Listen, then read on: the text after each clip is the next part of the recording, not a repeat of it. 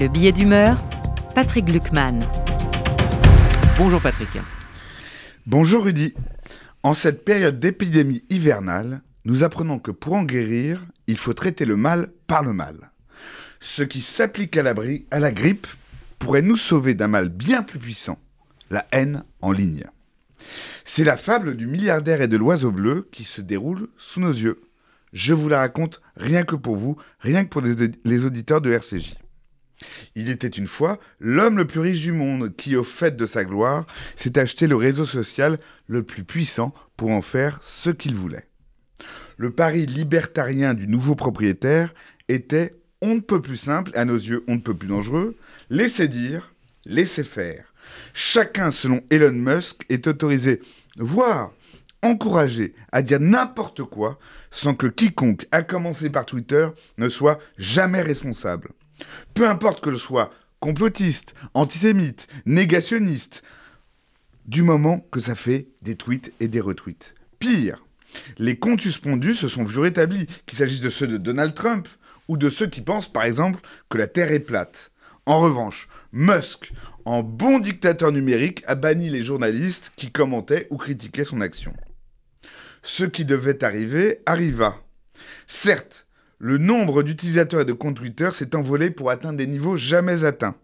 Mais dans le même temps, l'entreprise a été quittée par la plupart des collaborateurs et surtout ceux qui assuraient une modération qui était déjà minimale.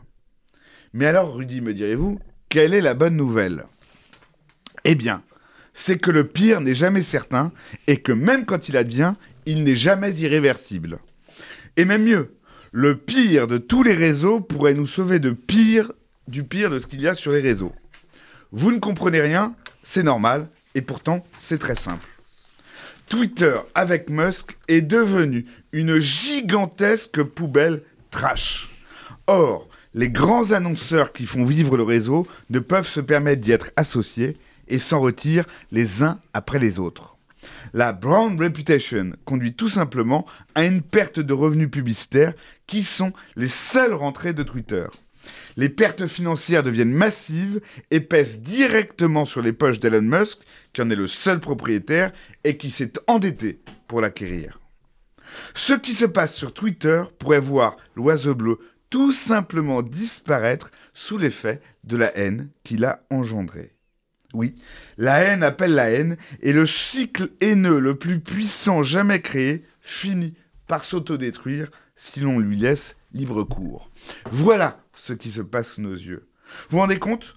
Le marché sera en train de réussir là où les juges, les autorités de régulation, les chefs d'État, les institutions internationales ont échoué. En d'autres termes, plus Musk s'entête, plus il s'enfonce. Et l'oiseau bleu, s'il veut continuer, devra se réguler ou alors se taire. C'est la suite logique imparable de cette fable. Quant à notre Assuérus numérique, si poursuit sa funeste quête, je vous en fais le pari au mois de janvier 2023. Il perdra tout. D'abord Twitter, puis le reste, en passant par Tesla et même SpaceX. Voilà où mène le goût immodéré des propos non modérés. Avis aux amateurs et aux haters.